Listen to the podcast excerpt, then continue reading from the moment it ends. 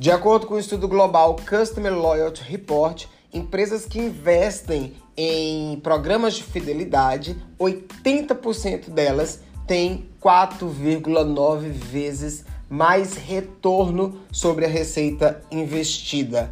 Isso é um dado importante dentro do processo de experiência do cliente. Eu sou Fernando Coelho, o seu mentor de experiência do cliente aqui no Spotify, e hoje a gente vai falar sobre indicadores e métricas de experiência do cliente. Mas antes, eu já te faço um alerta. Ativa o sininho aqui no Spotify, segue a gente não esquece de dar cinco estrelas e compartilha esse episódio com a sua rede, seus amigos, no Instagram, no grupo da firma, lá no LinkedIn, porque essas informações são extremamente importantes para quem é de negócio, de mercado, gestor, diretor. O octógono da experiência do cliente que a gente vem falando nesses é, sete episódios, esse aqui é o número sete, são extremamente importantes, são oito drives que ajudam o negócio a fazer a sua gestão de forma mais eficiente. Para quem está chegando agora, eu já te convido a maratonar os outros episódios e entender um pouquinho do que a gente já falou. A gente falou aqui sobre cultura de centralidade do cliente, liderança com mindset no cliente, práticas é, e metodologias de employee experience, indicadores de employee. Depois a gente falou sobre a importância de conhecer o cliente, de criar um design. E depois que você faz tudo isso, você chegou nesse episódio porque você precisa entender indicadores e métricas de experiência do cliente. O, o, os, os teóricos da administração eles falam que o que não pode ser medido não pode ser gerenciado e experiência do cliente é ciência e é gestão. Então você precisa medir todos os indicadores ali da experiência e do processo que gerou e demandou um esforço ali gerencial desse negócio. Fernando, que indicadores você sugere para a gente fazer a medição? É, um indicador clássico que várias empresas utilizam hoje é o NPS, que é o Net Promote Score. É, a gente já falou disso aqui num episódio específico sobre o tema.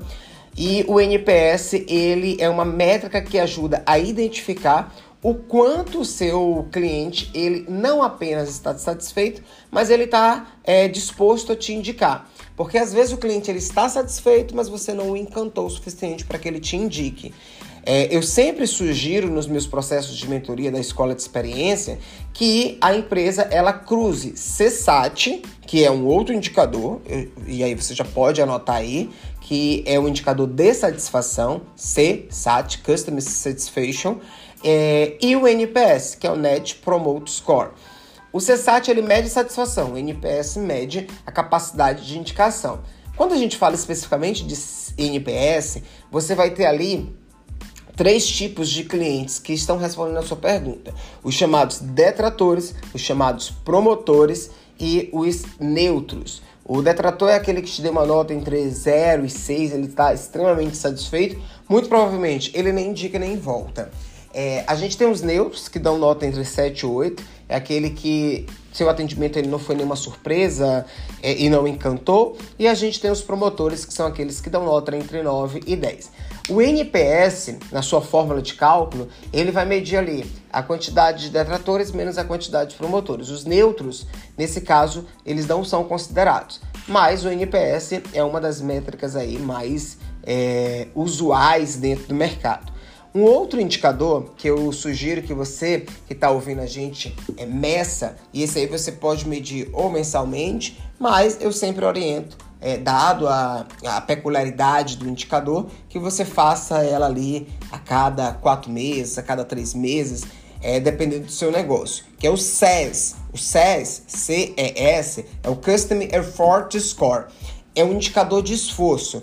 Se você está me ouvindo aí e você já tentou cancelar uma, uma, um plano de telefone, um plano de internet, já tentou fazer uma marcação de consulta, né? Eu dou mentoria aí para alguns hospitais e clínicas e o processo de marcação de consulta, às vezes em negócios particulares, negócios da saúde particulares, é extremamente moroso e isso impacta no esforço Quanto maior é o esforço, menor é o CSAT, menor é o NPS, menor é a satisfação e menor é a possibilidade de indicação. Então, medir o esforço e a jornada do cliente, o quanto ela é, é morosa, vai ajudar também você a ter ali é, uma percepção gerencial, um dado claro de que você precisa é, refinar algo, fazer algum processo de melhoria. E aí, outros indicadores que são extremamente importantes, é, o NPS, SES, CSAT, são indicadores uh, qualitativos. O que, é que eu sempre indico para quem é gerente comercial, gerente de marketing, gerente de negócios é cruze NPS, por exemplo, com faturamento. Se você tem ali mais de quatro lojas, mais de três lojas, é, faça uma correlação, além do cenário, do ponto é, e de tamanho estoque, faça uma correlação de vendas com satisfação do cliente. Você vai ver que existe uma interrelação totalmente direta, onde menor é a satisfação, menor é o faturamento. Maior é a satisfação, maior é o faturamento. Parece ser algo é, muito muito óbvio, mas quando você cruza é, essa variabilidade da, do NPS com faturamento, com ticket médio, você começa a ter uma visão mais clara de dados gerenciais para que você possa tomar decisões.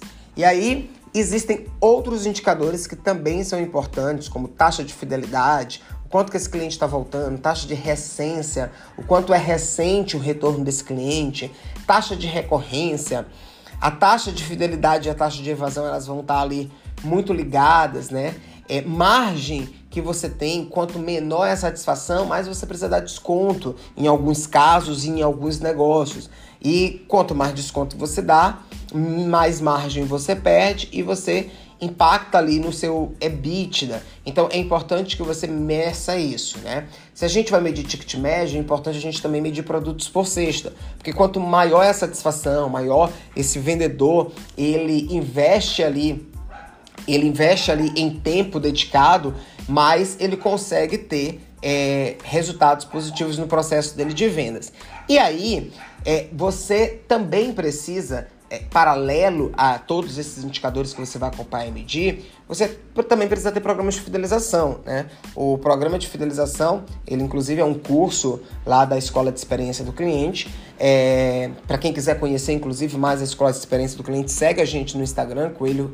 É, me segue lá, Coelho Fernando falou, e também segue a Escola de Experiência, Escola de Experiência lá no Instagram e também no LinkedIn. E quando você tem programa de fidelização, você consegue melhorar todos os outros teus indicadores de performance, tanto de vendas quanto de experiência do cliente. E aí existem diversos estudos que mostram isso. Por exemplo, o Panorama Fidelização do Brasil, ele mostrou que é, empresas que investem em ações estruturadas, e aí falando sobre fidelização e falando sobre ações estruturadas, tem empresário, tem gerente que acha que enviar uma mensagem é, desejando um, um, um, uma ótima, uma, um ótimo uso do produto ou um bom dia, isso é pós-vendas e não é. A ação precisa ser estruturada. Você precisa ter uma régua de relacionamento, você precisa ter é, campanhas de recorrência, programas de fidelidade. Empresas que investem nisso, de acordo com o programa de fidelização do Brasil, elas têm até cinco vezes mais interações transacionais e relacionais. E aí tem um outro estudo que eu gosto muito, que é o da Loyalty Barometer Report. Ele mostra que, que 79% dos consumidores, eles são muito, mas assim, absurdamente mais propensos a fazer negócios com uma marca por conta de um programa de fidelidade. E desses 79, 91% deles resgatam uma recompensa dos seis meses anteriores.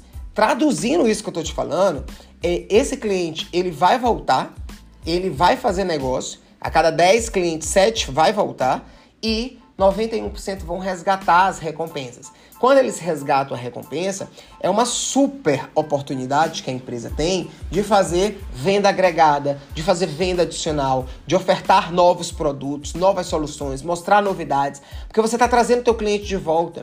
E aí quando a gente fala de lead e de cliente, o cara não é mais um lead, o cara agora ele é um cliente. e ele é um cliente quente, que ele voltou porque ele conheceu, porque ele utilizou, e ele voltou para resgatar, ou seja, ele voltou para usar de novo. E aí você tem um portfólio, um mix de produtos de diversas categorias aí na sua empresa que você pode oferecer para este cliente é, de volta e aumentar teu ticket, aumentar os seus resultados, né? Então, esses são dados importantes que fazem toda a diferença aí no processo de experiência do cliente. E a gente chega aqui ao sétimo é, drive do octógono da experiência, que é um, uma teoria que está lá no meu livro Fidelizando o Cliente na Prática. Para quem quiser conhecer mais um livro, tem aqui também na legenda, tem lá no Instagram com ele, Fernando falou. E esse foi o nosso podcast de hoje. Se você gostou, não esquece de dar cinco estrelas para a gente entregar mais conteúdo aí no Spotify. Não esquece também de seguir a gente e de compartilhar nas suas redes. Um grande abraço.